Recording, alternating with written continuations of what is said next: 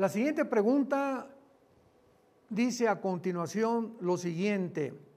¿Quiénes son los cuatro ángeles atados junto al río Éufrates? En preguntas anteriores hemos tratado bastante con esta quinta trompeta, ¿verdad? Es muy buena pregunta porque hemos visto que estos cuatro ángeles eh, están atados y van a ser desatados para poder en actividad a 200 millones de soldados que de acuerdo a todo el contexto de Apocalipsis 9 van a ser 200 millones de demonios dentro de estos 200 millones de soldados. O sea que va a ser un ejército endemoniado humano. Pero la pregunta de quiénes son estos cuatro ángeles es muy importante de contestar también. Muy bien.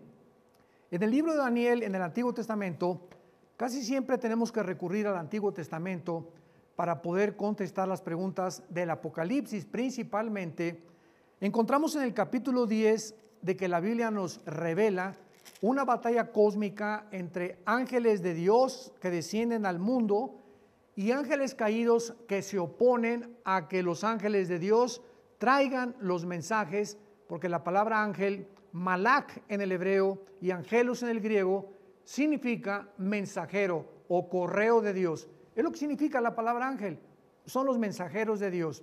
Entonces vemos una guerra continua en el libro de Daniel entre los principados satánicos y los ángeles de Dios.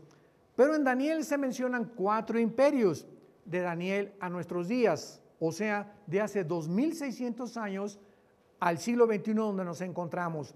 Estos cuatro imperios fueron Babilonia, los medos y los persas, los griegos y los romanos.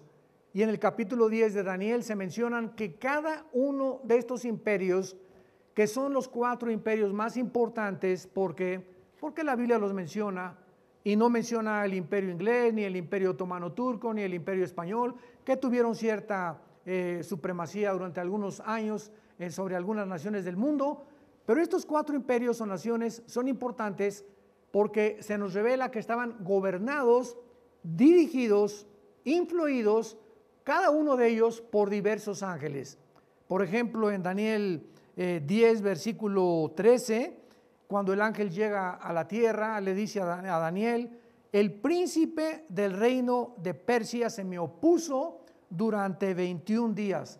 Los 21 días que Daniel se la pasó orando, pidiéndole a Dios la dirección, qué iba a pasar con Israel después de la cautividad babilónica, hubo una guerra en el cielo durante las tres semanas que en la tierra Daniel estaba orando.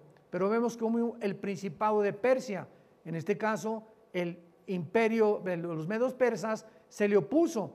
Después en el versículo 20 encontramos que cuando los medos persas son vencidos por los griegos, venía otro principado satánico a ocuparse ahora de influir a Alejandro el Magno, porque él fue el líder del imperio griego. Y dice, ¿sabes por qué he venido a ti? Versículo 20, Daniel 10, ahora tengo que volver para pelear contra el príncipe de Persia y al terminar el príncipe de Grecia vendrá. Y está hablando del principado satánico que vendría. Entonces, estos cuatro ángeles, ya que acabó eh, Babilonia, Medo-Persa, eh, Grecia y Roma, fueron encerrados en el abismo, fueron guardados. Imaginémonos la peligrosidad, la inteligencia que tenían para haber sido los líderes espirituales demoníacos de los cuatro imperios más grandes de la historia humana.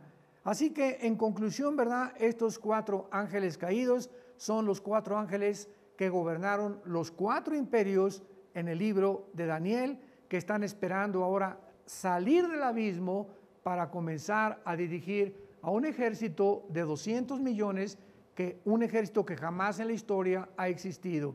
Nos podemos dar cuenta la gravedad y lo eh, terrorífico que será, lo pavoroso que será vivir en la gran tribulación. Le damos gracias a Dios que tal vez tú que estás escuchando esto y nosotros no estaremos en la gran tribulación. El Señor vendrá por nosotros antes de que esto empeore y por ello debemos de vivir con temor y temblor, sabiendo que podamos ser tenidos por dignos de escapar de todas estas cosas que vendrán sobre el mundo.